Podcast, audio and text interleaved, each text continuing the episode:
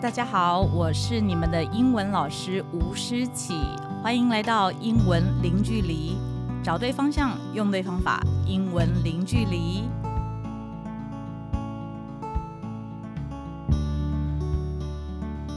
大家好，我是你们的英文老师吴诗綺，很高兴呢，今天来到第二十六集哦。我们今天的这一集想要跟大家聊聊。好不容易呢，在这个寒假刚过啊，哎，不对，不是寒假刚过，才刚寒假要刚开始。那很多的那个高三学生呢，才刚考完学测大考，考完，最多人想要问的问题就是：老师，请问我的大考考完之后，我的英文实力要怎么办？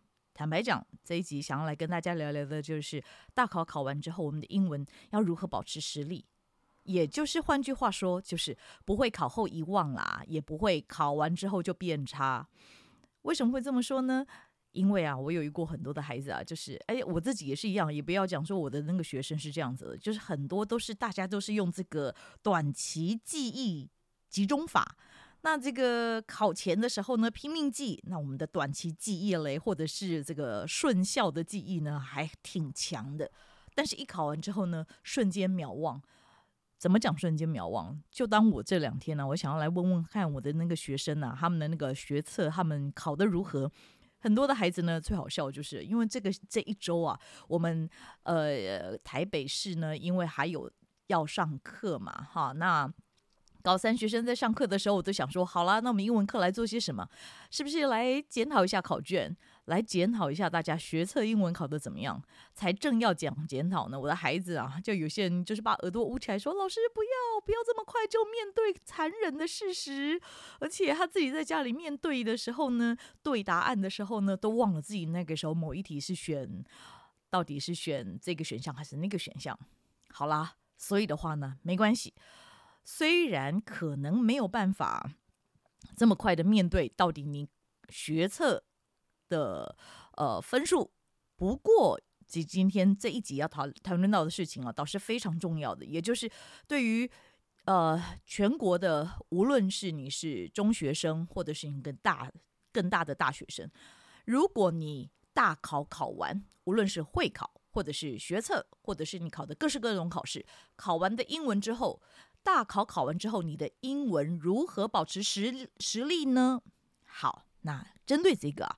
我要来跟大家提一个人，我没办法先跟大家直接破题讲答案，但是这个人不得不说，我要来介绍谁呢？也就是介绍非常有名的美国，人家称之他为成功学之父。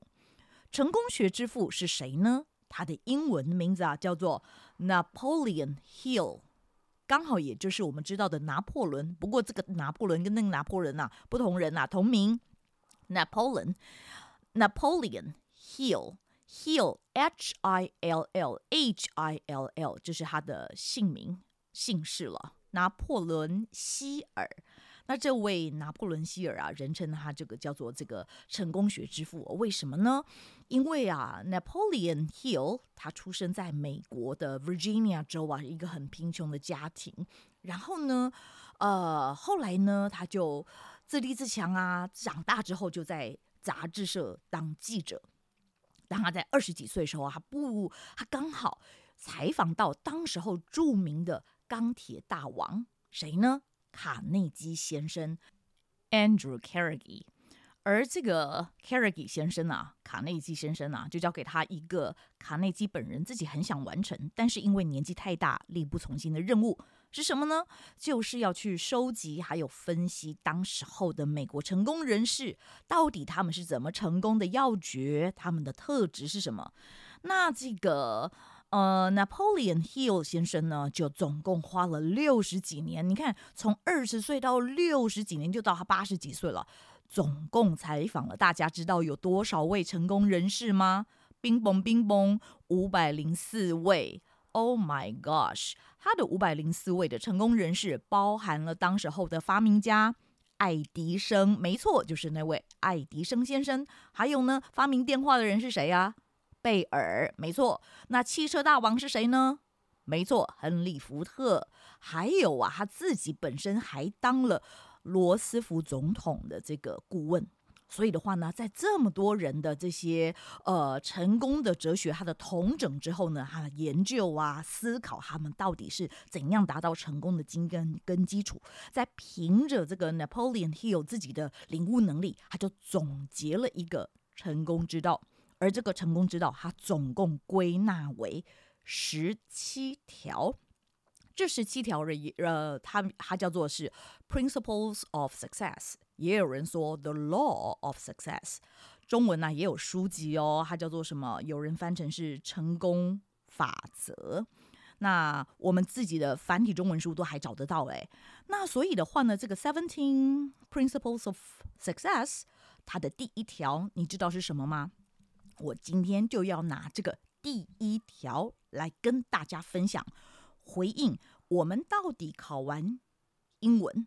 大考的英文之后，我们的人生的下一个目标，如果我还是设定在英文身上，那我到底要怎么样子为我的英文做努力呢？拿着 Napoleon Hill 他的 Seventeen Principles of Success 的第一条来跟大家做经验值的参考。他的第一条法则叫做 Definiteness of Purpose。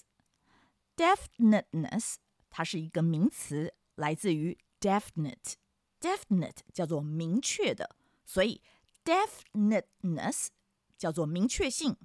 Definiteness of purpose 换成中文，它叫做设定明确的目标。所以它里头啊还有一些小小的解释哦，解释是英文的，大家来一起听听看。他说啊 ，Definiteness of purpose is the starting point of all achievement。哎，你看看他开宗明义，他这个呢，一开始他就讲了，设定一个明确的目标 is the starting point，是起点，什么东西的起点呢？Of all achievement，是所有成功的起点，就要设定目标。接着他第二句说，Without a purpose and a plan, people drift aimlessly through life。如果你没有目标也没有计划的话，without a purpose and a plan，那我们就会怎么着呢？People drift，drift 就是飘飘飘漂流，aimless，a i m 目标加了 l e s s 就是没有目标，drift aimlessly 就是没有目标的到处漂流啊，through life。在你的人生当中就是这么样子，所以没有目标，没有计划，你的人生就会漫无目的的漂流。所以我们该怎么办？怎么样子设定明确的目标啊？他简单讲，他说，Knowing what your goal is，要知道你的 G O A L，你的目标是什么？Knowing what you want，到底我们想要什么？目标是什么？到底我们想要什么？这两者啊，就是让你朝向设定明确的目标做前进。所以的话呢，如果换回来英文呐、啊，各位亲爱的听众们，嗯，有人讲说，好，我的设定明确的目标，他讲说说，老师，我想要英文变好。那各位啊，大家知道“好”这个字啊，是个很抽象的字眼。所以的话呢，如果明确的目标是我来带着我的学生的话，我们就会拿一个现在大家公认的目标来说。所谓叫做公认的目标呢，叫做英文的水水准。那水准呢，现在最常用到的水准哦，都会用这个欧盟的这个语言架构。那它的简称呢，叫做 CEFR。它里头呢，分成六个水准，六个水准的程度有 A1 入门级。A two 基础级，那这个基础呢？A two 啊，比较像是我们的全民英检在考全民英检的的初级了哦。再来，CEFR 还有继续了，A one A two 入门到初级基础了，基础。再来往上一阶，B one 跟 B two，不要以为 B 就比较差哦，不不不是不是啊，B one 是进阶，B two。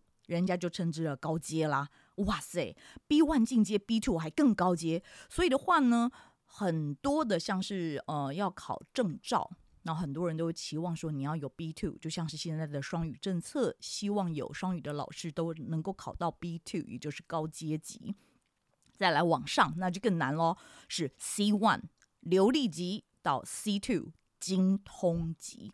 所以的话呢，那你就要想想看了，我到底我的英文我要设定在哪一个是我的目标呢？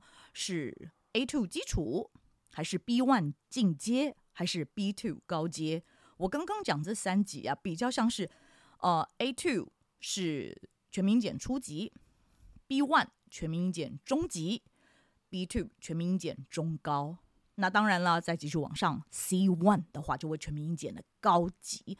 所以的话呢，到底你的目标是什么？如果你用这个分级，也就是以一般的音检来为自己设定目标，诶，这个也是一个很简单的开始哦。不要只有想说，哦，我的英文要变好。好啦，这是第一种叫做设定目标。那第二个呢？它接下来，呃，我知道目标之后，那到底跟我个人我要产生，我跟这个目标。我到底要产生一个连结嘛？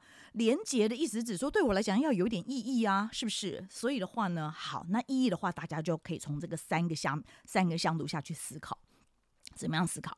第一，哎，这个向度呢，也是来自于刚刚讲的我们的成功学大师，他在第一个向度他这样思考的，他说：一呀，请问啊，How much time will you give yourself to achieve this goal？请问。到底你要给自己多少时间来达成这个目标呢？所以换句话讲，嗯，如果我在考试的时候，我可以想说，我接下来多久之后我就要来考一个英检，或者是我多久之后我就希望我达到了 B Two 这个程度。好，这个是第一个思考点。How much time will you give yourself to achieve this goal？到底有多少时间你给自己来达成目标呢？第二，他说：“How will you know that you achieved it？” 你怎么知道你达成了呢？既然要问你怎么知道你达成了的话，怎么知道？有一些人简单的方式说：“啊，老师啊，我就去考了考试了。”嗯，OK，好，考了考试，或者是有成绩单了，或者是有证照了。或者是哎，我真的可以。有些人讲简单一点目标，我真的可以上台用两分钟、三分钟、五分钟进行全英文的报告了。这一些都是大大小小的不同的自己的英文目标。第三个面向，好问：Is your success measurable？你的成功可以测量的吗？Attainable？Attainable 就是可以达成吗？什么意思呢？换句话讲，他说：“哎，你的成功是可以可以测量的吗？不能够太抽象啊。”所以的话呢。呃，怎么样衡量自己的成功？是你要直接去考试吗？还是你要跟外国人来做对话呢？还是有一些线上的免费资源，让你可以跟嗯，像是现在很多有一些 ChatGPT 的 AI 可以直接用语音的，你可以跟他聊天，然后请他给你一些语言的回馈呢？或者是你真的去实体做测验呢？这一些都是可以帮着你衡量的方式。那可是。第二个问题是啊，那你你的你的这个成功容易达到吗？可以达成吗？换句话讲，你的英文的语言目标可以达成吗？什么意思叫达可以达成呢？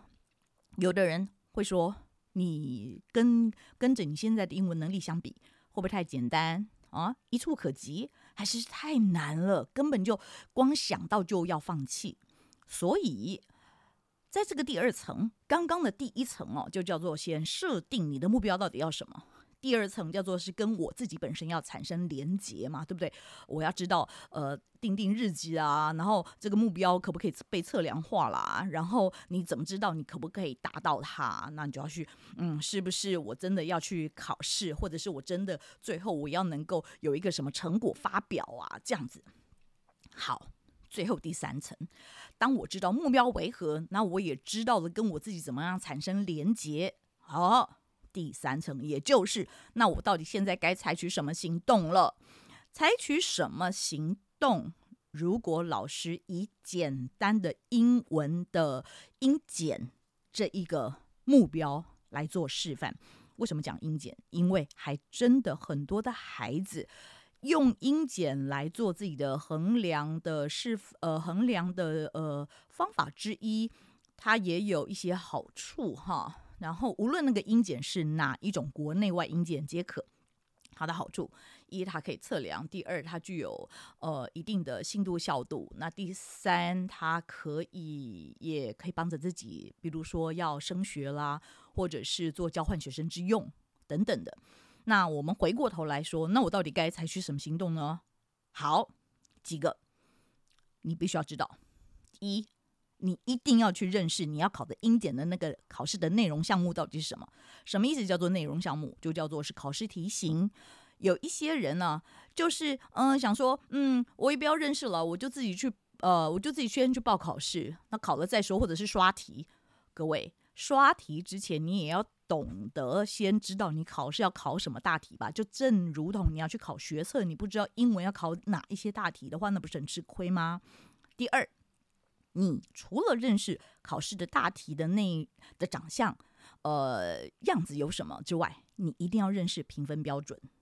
所谓的叫做评分标准，类似我们呢考学测作文的时候，你知道作文那一大题有二十分，因此你知道几分到几分的区间是普通，几分到几分的区间是优，几分到几几分区间是特优，这样子。因此，当你认识了评分标准之后，你来回推自己到底现在落在这个评分标准那几个 level 当中的哪一个 level，以及我未来的目标。假设我是再加一个 level，或者是再加两个 level，自己就很知道。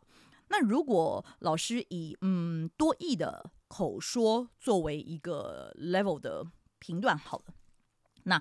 多义的口说啊，有些人他在那个口说里头，那个评分有很多，很很多种，很多种的这个分数区间。但是通常我无论是看多义或者是看呃雅思啊等等的，我都会跟着我的学生讲，你还是是对照那个刚刚讲到的 CEFR，知道那个分数的区间。例如我们的现在的目标，希望设定在 B two 高阶级。那我就要知道高阶这个叫做全民英检中高级，或者换成多义的口说的时候呢，我去看那个表格，我就知道说啊，他的口说要达到一百六十分，他总分是两百分啊。他说哦，口说要达到一百六十分以上，哇，那对自己来讲啊，可能太难太难。好，那我就在下修。那如果只要 B one 呢？B one 根据他的表格，B one 叫做全民英检的中级。那在多益里头呢的 B one 就是要达到一百二十分，所以我讲说，嗯，一百二十分好像对我来讲，如果对你来说一百二十分以上不到一百六，这个的区间都是落在 B one，也就是全民英检中级左右。那我知道了他的这个分数的落的区间，接着我就会去看他的那个评分标准，说，哎，落在这个区间的人大致上可以可以做到哪一件事情，那个考官就会给这个人这样子的评分标准呢。所以的话呢，我就会做一些研究啦，例如我就会去看官网多益落在呃刚刚讲一百二十分以上。到呃一百六十分不到，它的确有个区间呢。他写说，哦，在这个 level，呃，这个 level 他把它叫做 level six，它它有分一二三四五六七八，类似像这样子。那刚好这个区间落在它的第六阶啊。他说，落在分数落在一百三到一百五十分的考生啊，通常呢，他被要求要发表意见或者是回复很复杂的请求的时候呢，他基本上可以做到一些相关的回应。不过，有的时候听的人没有办法理解，有可能是因为下列几点原因哦：一、发音不太清楚，或者是他的语调跟重音不是很恰当。他这边用的英文叫做 uncon 呃 unclear pronunciation or inappropriate intonation or stress，叫做发音不太清楚，uncon unclear pronunciation，unclear pronunciation，或者是不恰当的语调或重音。Inappropriate intonation or stress。那第二，它也有可能有一些文法上的错误，mistakes in grammar，或者是词汇量有限，a limited range of vocabulary。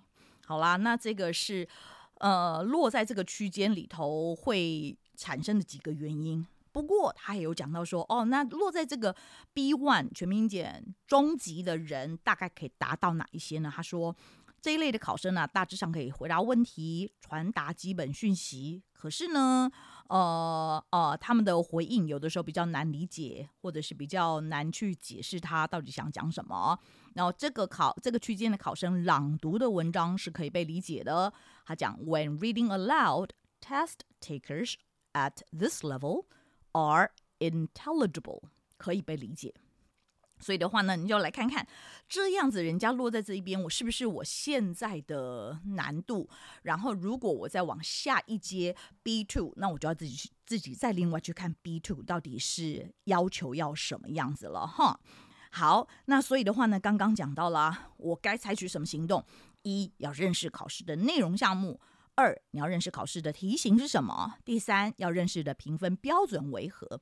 再来就是要知道自己的目标，扣掉自己的现状。所以，我当中的差距就是我应该下的功夫。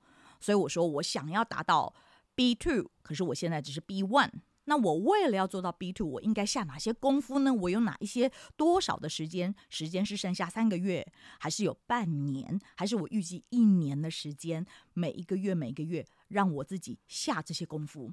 而下这些功夫，因为你知道自己的考试项目跟题型分别有哪一些，所以如果以半年来做回推的话，我就会想说：哦，我这一个月我想要专攻什么？或者是我每一个月我五大题型我都要嗯。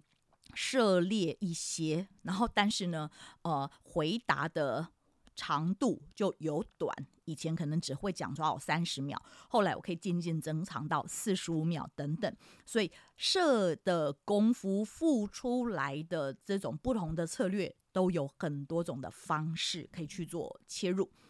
再来，还有你要知道可以学习的资源要去哪里找？没错，学习的资源要去哪里找？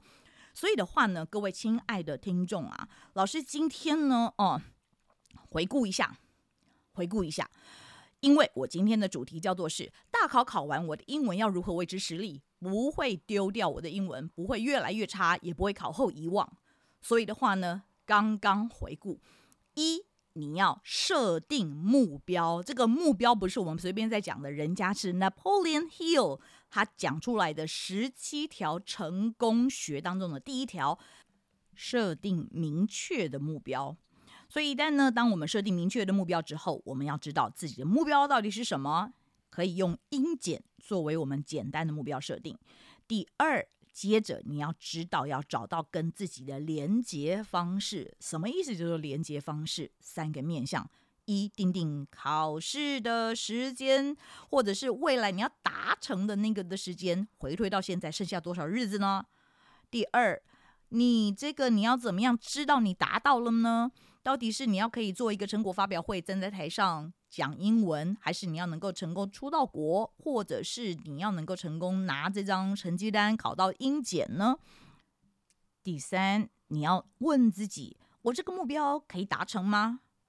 达成之后，或者是要知道怎么样子测量呢？到底是直接考试，还是透过线上的免费的软体来测验呢？还是是真的去考了实体的检测呢？那可以达成吗？距离我现在的目标会太简单还是太难呢？因此，当你透过自问这三个面向的时候，你就会比较有清楚，能够跟自己产生连结。